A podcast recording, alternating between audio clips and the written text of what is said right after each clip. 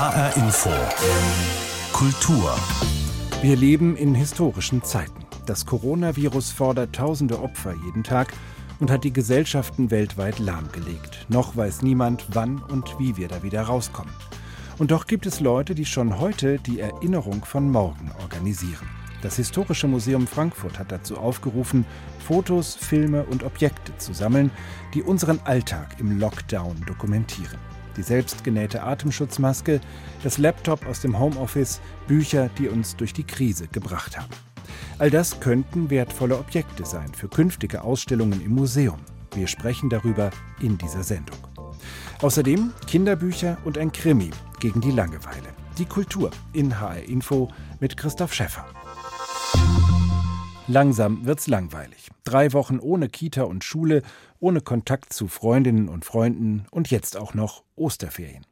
Gute Kinderbücher sind da noch wertvoller als sonst. Sehr erfolgreich mit seinen Bilder- und Mitmachbüchern ist gerade der Wiesbadener Autor Nico Sternbaum. Er hat es sogar in die Kinderbuch-Bestsellerlisten geschafft und sich zwischen Dauerbrennern wie dem Grüffelo und der Eule mit der Beule platziert.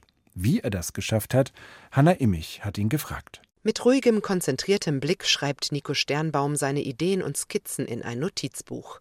In weißem Hemd und Weste sitzt er am aufgeräumten Schreibtisch mit Baskenmütze, kurzem Kinnbärtchen. Mit diesem Schwarz-Weiß-Foto im 20er-Jahre-Style präsentiert sich der Autor und Illustrator auf seiner Homepage. Der 30-Jährige schreibt und zeichnet Kinderbücher. Viele davon fordern zum Mitmachen auf. Im Interview erzählt Nico Sternbaum, wie er auf die Idee kam. Ich war als Kind selbst sehr, sehr aktiv, bin immer unterwegs gewesen, immer rumgelaufen und habe relativ spät erst meine Liebe zu Büchern entdeckt und dachte mir, es geht wahrscheinlich vielen anderen Kindern auch so. Man ist voller Tatendrang, man möchte sich bewegen und stillsitzen ist für viele einfach schwer.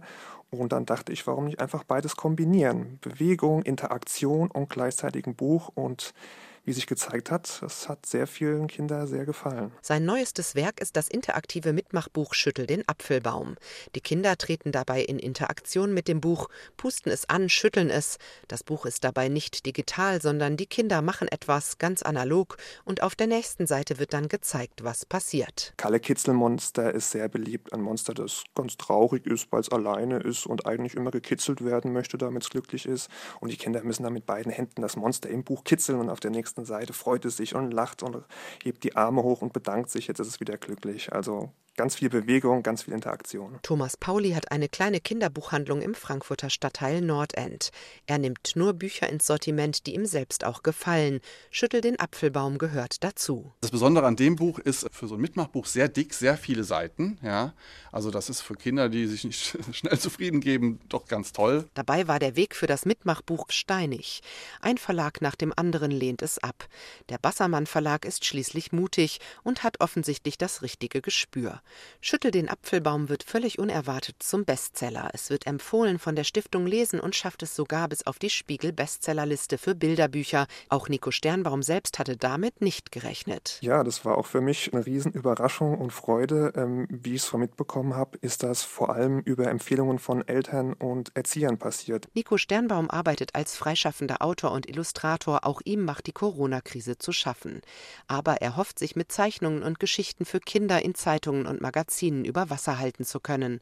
Seine Liebe aber hängt letztlich am analogen Kinderbuch, das man in die Hand nehmen und durchblättern kann, so wie Schüttel den Apfelbaum. Bei seiner Arbeit beginnt er immer zuerst damit, die Geschichten zu entwickeln, erst dann folgen die Illustrationen. Man fängt immer mit den Texten an, die Idee wird mit ein paar Stichpunkten niedergeschrieben, dann entwickelt man den Text weiter, formuliert ihn aus, hält Rücksprache mit dem Lektor und erst wenn der Text wirklich fertig und druckreif ist und freigegeben, dann fängt man an, da herum die Zeichnungen zu entwickeln. So ist auch Schüttel den Apfelbaum entstanden. Eltern, Kinder und Erzieherinnen lieben das Buch. Also von Eltern höre ich immer wieder, dass die Kinder teilweise äh, mehrfach am Tag das Buch äh, ohne Aufforderung einfach aus dem Bücherregal holen und äh, Mama und Papa bitten, das vorzulesen, damit sie an den Aktionen teilnehmen können. Und letztlich hilft das Buch den Eltern sogar dabei, das allabendliche Einschlafritual zu gestalten. Ganz einfach, indem die Kinder im wahrsten Sinne des Wortes das Buch in die Hand nehmen.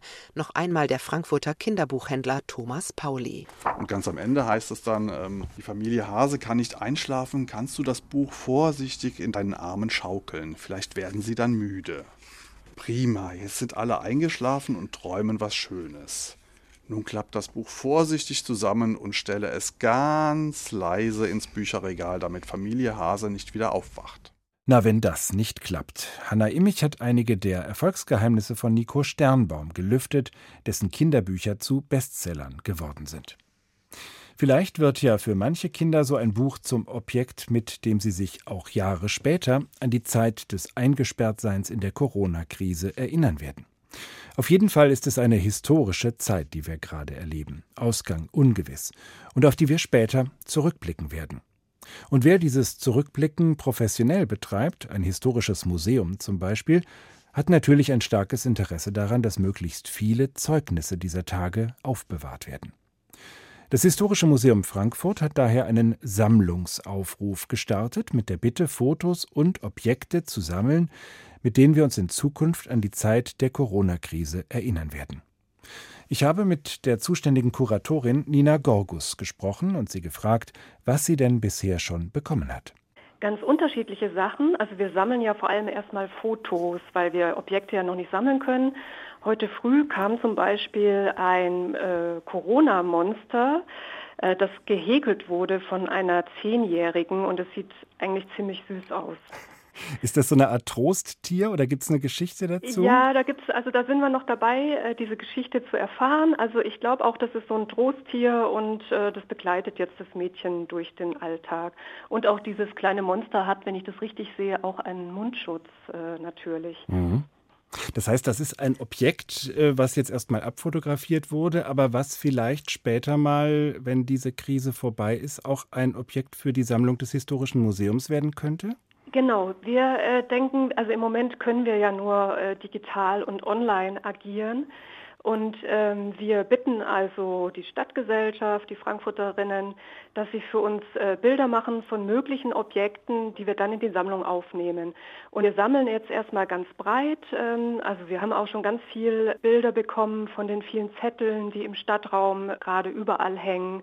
Genau, und wir sammeln erstmal alles ein und treffen dann eine Auswahl, womöglicherweise auch zusammen mit den Frankfurterinnen, was dann in die Sammlung aufgenommen werden soll.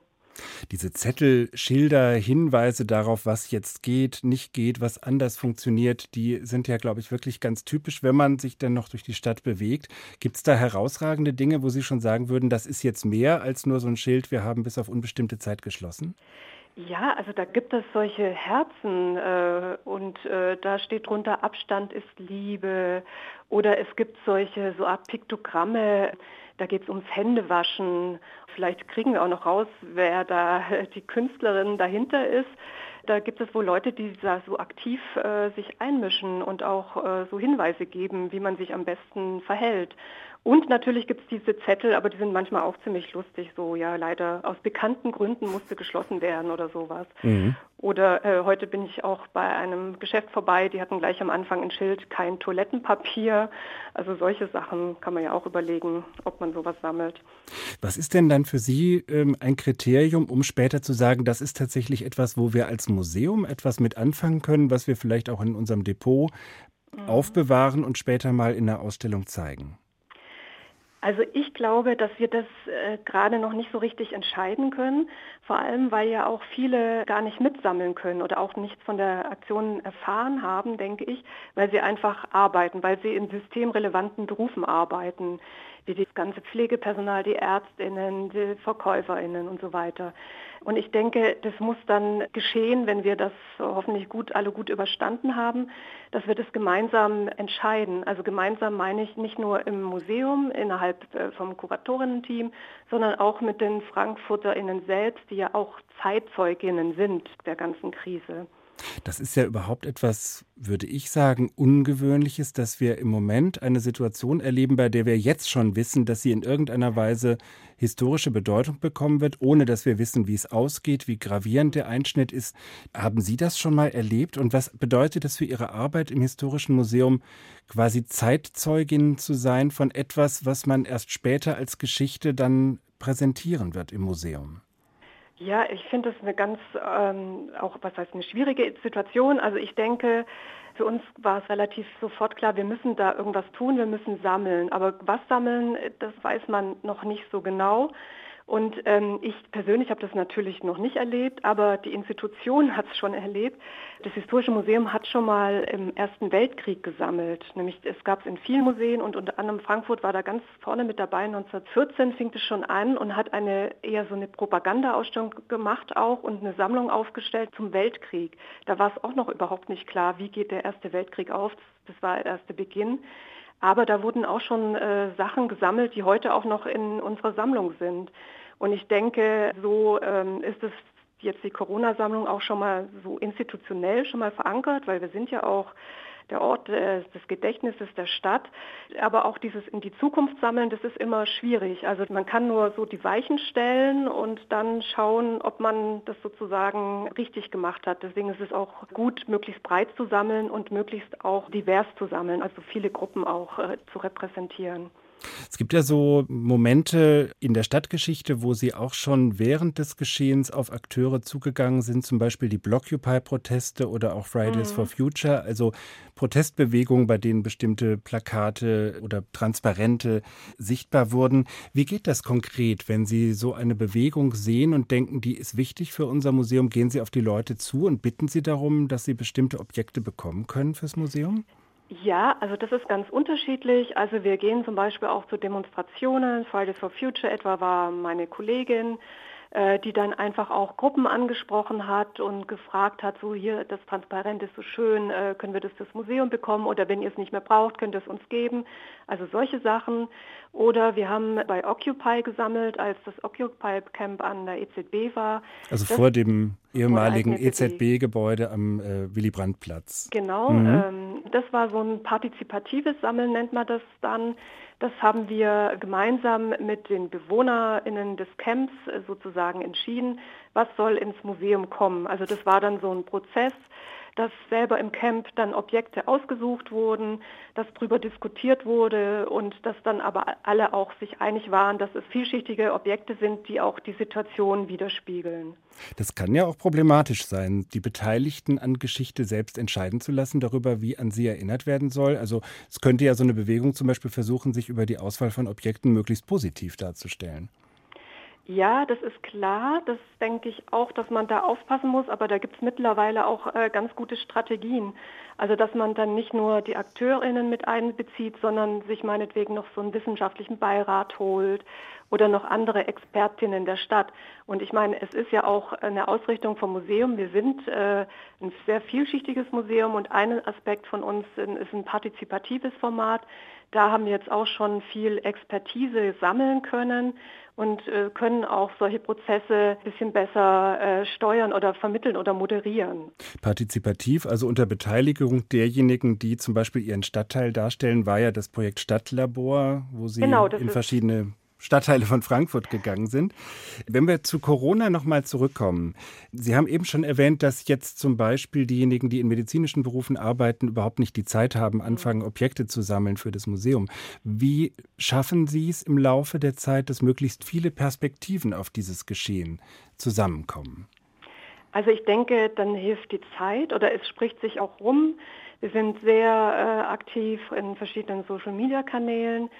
Und ich denke, es wird auch ein Zeitpunkt sein, wo wir auch nochmal so gezielt auf Leute einfach zugehen und sagen, könnt ihr uns da noch was geben. Es wird jetzt nicht alles sofort passieren, sondern das wird sich in den nächsten Wochen einfach auch abspielen oder vielleicht auch äh, im nächsten Jahr, man weiß es nicht. Und spielen auch Fotos und Filme eine Rolle oder geht es Ihnen immer um das Originalobjekt, was Sie letztlich auch dreidimensional im Museum zeigen können? Also wir fahren sozusagen zweigleisig. Wir sind ja im Museum, wir sammeln, deswegen sind uns Originale sehr wichtig. Aber es gibt ja auch noch das Stadtlabor Digital. Sie haben vielleicht das große Frankfurt-Modell, kennen Sie vielleicht im Museum, das auf 70 Quadratmeter die Stadt zeigt. Mhm. Wir haben so eine Art kleine Entsprechung äh, auf unserer Webseite, das heißt Stadtlabor Digital, das ist eine Karte von Frankfurt und auf dieser Karte kann man selber Beiträge anheften. Beiträge, das können Texte sein, Fotos, Audios, Videos, und ähm, wir und haben dieses Stadtlabor Digital, das läuft schon eine ganze Weile, da sind auch viele Beiträge drauf. Und jetzt haben wir extra für äh, die Corona-Krise haben wir jetzt eine Kategorie Corona hinzugefügt. Das heißt, äh, da kann man nochmal ganz niedrigschwellig den Alltag in Zeiten zu Corona mit den anderen Frankfurterinnen teilen und auch so erzählen, wie man die Zeit erlebt. Und haben Sie schon eine Vorstellung davon, wie das Thema Corona im Historischen Museum Frankfurt irgendwann Thema einer Ausstellung sein könnte? Äh, nee, im Grunde noch nicht. Das ist äh, ja noch ganz weit hin. Mhm. Aber ich denke, dass das dann auch etwas sein müsste, was in einem partizipativen Format äh, geschieht, weil wir alle sind ja Zeitzeuginnen gewesen. Also wir alle, wie wir in Frankfurt leben. Oder werden gewesen sein. Da kommt Oder gewesen Futur 2. In, genau. Futur 2 ist eigentlich die Zeit für unser Gespräch. Ja, genau. Wir werden Zeitzeuginnen gewesen sein. Und ähm, ich denke, wenn wir da was machen würden, wäre das vielleicht so in die Richtung genau, dass man das mit der Stadtgesellschaft zusammen macht, gemeinsam macht. Nina Gorgus, Kuratorin beim Historischen Museum Frankfurt. Sie freut sich über elektronische Post mit Fotos, Filmen und vor allem mit Objekten, die das Museum nach der Corona-Krise bekommen könnte, um dann künftig an diese vielleicht historische Zeit zu erinnern, die wir gerade erleben. Kontakt können Sie aufnehmen über die Webseite des Historischen Museums Frankfurt oder über die Social-Media-Kanäle des Historischen Museums Frankfurt, die gerade in dieser Sache sehr aktiv sind. Frau Gorgus, ich danke Ihnen herzlich. Sehr gerne.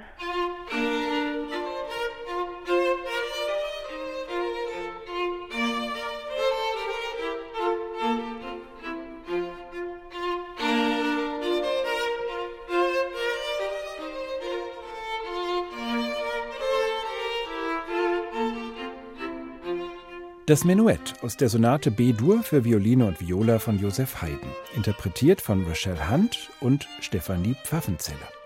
Die beiden Musikerinnen des HR Sinfonieorchesters, die unter dem Namen Atlantic String Duo auftreten, haben den Anfang gemacht bei einem neuen digitalen Kulturangebot des HR in Zeiten von Corona. Unter dem Titel Stage at 7 treten da seit dem 1. April montags bis freitags um 19 Uhr jeweils zwei Solisten des HR Sinfonieorchesters oder der HR Big Band auf.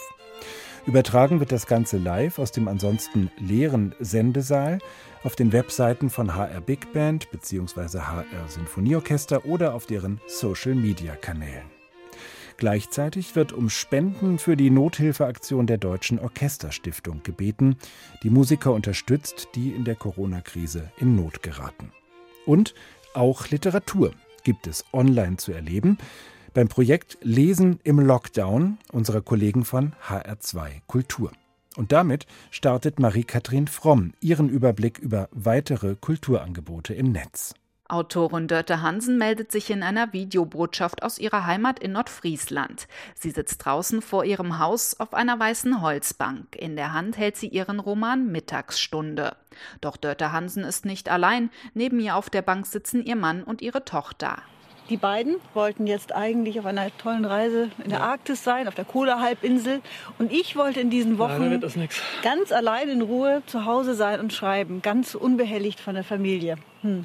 Aber wir machen, wie Sie auch alle, das Beste draus. Wir nehmen also jede Möglichkeit wahr zur Familienteambildung und machen deswegen eine Familienlesung. Und äh, ja, ich fange an. Der erste Sommer ohne Störche war ein Zeichen. Und als im Herbst die Stichlinge mit weißen Bäuchen in der Mergelkuhle trieben, war auch das ein Zeichen. Die Welt geit inner, sagte Marit Feddersen und sah die Zeichen überall. Die Familienlesung aus der Mittagsstunde ist auf hessenschau.de zu finden unter dem Stichwort Lesen im Lockdown. Die HR Kulturredaktion hat Autoren aus ganz Deutschland gebeten, Kapitel aus ihren aktuellen Romanen zu lesen und zu filmen. Vom Schreibtisch aus im Homeoffice, dem Wohnzimmersessel oder aus dem eigenen Garten. Der HR stellt jeden Tag eine neue 15-minütige Lesung online. Man kann die Zeit zu Hause aber auch nutzen und selbst mal schreiben, zum Beispiel unter der Anleitung von Regisseurin und Schriftstellerin Doris Dörri. Sie lädt jeden Tag zu Morning Pages ein. Hier bringt man spontan seine Gedanken auf ein Blatt Papier. Dörri gibt immer ein Thema vor. In kurzen Clips auf den Instagram- und Facebook-Accounts des Diogenes Verlags. Da wir im Moment nicht reisen können und das Reisen schmerzlich vermissen, ich zumindest, wäre es jetzt eine gute Gelegenheit, sich an Reisen zu erinnern. Ich erinnere mich wie ich losgefahren bin, wie ich an eine Grenze gekommen bin, wie ich ins Flugzeug gestiegen bin, wie ich aufs Fahrrad gestiegen bin. Ich erinnere mich als Kind an eine Reise, an Autobahn, Stau auf der Autobahn, diese endlosen, endlosen Autofahrten bis nach Spanien, Italien mit vier Kindern auf dem Rücksitz. Die Regeln bei den Morning Pages einfach drauf losschreiben und zwar bitte mit der Hand und nicht auf der Computertastatur und zwar zehn Minuten lang. Auch für Familien gibt es zahlreiche Angebote im Netz, natürlich auch zum Mitmachen. Die Clownschule in Hofheim im Taunus hat kurze YouTube-Videos aufgenommen. Zwei Clowns zeigen hier einfache Bewegungen und Grimassen, die Kinder und Eltern dann zu Hause nachmachen können, erklärt der Leiter der Hofheimer Clownschule Michael Stuhlmiller. Einer sitzt sich zum Beispiel mimisch auf dem Motorrad, der andere setzt sich hinten drauf und dann wird erstmal erstmal eine Runde durch die Küche gedreht. Also, und das sind alles Dinge, die machen wir vor im Video. Da kann man schon mal ganz viel Spaß haben beim Zugucken. Aber es lässt sich auch eben ganz, ganz schnell umsetzen. Und wichtig ist uns einfach auch da jedem den Mut zu geben, das sofort zu machen und nicht die Angst zu haben, dass man erst lange was üben muss, bis eine gute Clownnummer draus wird, sondern eben zu improvisieren. Das Improvisieren, das ist ja unser, unsere Lieblingsaufgabe als Clowns, spontan irgendwas umzusetzen. Auch in Corona-Zeiten muss man übrigens nicht auf Theateraufführungen verzichten. Die können Zuschauer jetzt vom heimischen Sofa aus verfolgen. Die Betreiber der Plattform Nachtkritik.de haben einen Online-Spielplan zusammengestellt. Zu sehen sind aufgezeichnete Inszenierungen von Theatern aus ganz Deutschland, von den Münchner Kammerspielen bis zum Staatstheater Kassel. Jeden Tag kommt ein neues Stück auf den Online-Spielplan. Theater, Clowns und Literatur im Netz. Marie-Kathrin Fromm hat sich durch das immer reichere Angebot von Online-Kultur geklickt. Mit Kinderbüchern gegen die Langeweile haben wir die Sendung begonnen. Für Erwachsene sind spannende Krimis wohl das beste Mittel der Ablenkung. Das zumindest meint auch in Nicht-Corona-Zeiten unsere Büchercheckerin Karin Trappe. Sie empfiehlt heute den neuen Krimi von Frank Göre, ein Roadmovie, in dem ein Restaurantbetreiber die Mörder seines Bruders sucht. Der Titel Verdammte Liebe Amsterdam. HR Info der Büchercheck. Michael Köster ist auf einem Autobahnrastplatz zusammengeschlagen worden. Als sein Bruder Georg, genannt Schorsch, das erfährt, lässt der alles stehen und liegen, um die Täter zu finden. Und das, obwohl er zu seinem Bruder kaum mehr Kontakt hatte. Das Verhältnis seit der Kindheit mehr als angespannt war. Von Hamburg aus geht es zunächst nach Recklinghausen und dort zu einer Frau, mit der sein Bruder in seinen letzten Wochen zu tun hatte. Schorsch trat aus der Deckung. Er hob warnend die Hand. Hauen Sie nicht ab. Wir reden jetzt Tacheles, verstanden? Keine Spielchen. Ich. Ich rufe.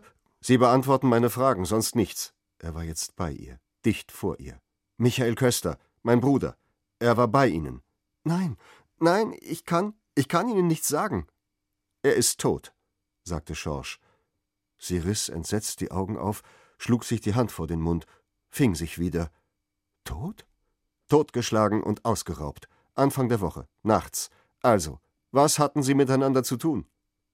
Sie presste die Lippen aufeinander, kämpfte mit sich. Er, er wollte, er wollte sich noch einmal melden. Er hat gesagt, dass er einen Hinweis hat. Suse, Susanna, meine Tochter. Sie ist über Nacht verschwunden und ihr Bruder hat, er hat mir versprochen, sie zurückzubringen. Diese Spur führt Schorsch nach Amsterdam, wohin das Mädchen vermutlich abgehauen ist mit falschen Versprechungen gelockt, weg von einer ausweglosen Situation mit einem übergriffigen Stiefvater und einer wegschauenden Mutter auf dem Weg in das Rotlichtmilieu. Auf der Suche nach den Mördern seines Bruders folgt Schorsch der Spur der vermissten 15-Jährigen. Wie es geschrieben ist. Knapp, präzise, hart, das ist der Stil von Frank Göre. Seine Milieubeschreibungen sind schonungslos, zeigen herrische Väter, korrupte Polizisten, gierige Liebhaberinnen, missbrauchende Stiefväter und vor allem viele desillusionierte Menschen, die nur ein kleines Stück vom Glück erhaschen wollen und dafür einiges tun. Der Sound ist knallhart, aber auch ein bisschen 80er Jahre. Wie es gefällt. Frank Göre hat mit Verdammte Liebe Amsterdam ein raues Buch geschrieben, knapp, konzentriert, erbarmungslos. Eigentlich gibt es keine Guten, denn auch die vermeintlich Guten haben Makel, sind oder waren kriminell. Göre schaut hinter die Kulissen der sogenannten Normalität, deckt Abgründe auf. Starke Krimiliteratur. HR Info, der Büchercheck. Auch als Podcast zum Nachhören auf hrinforadio.de. Verdammte Liebe Amsterdam von Frank Göre ist im Verlag Kulturbooks erschienen und kostet 15 Euro. Das war der Büchercheck von Karin Trappe. Und das war auch die Kultur in HR Info. Die Sendung als Podcast finden Sie bei hrinforadio.de und in der ARD Audiothek. Mein Name ist Christoph Schäffer.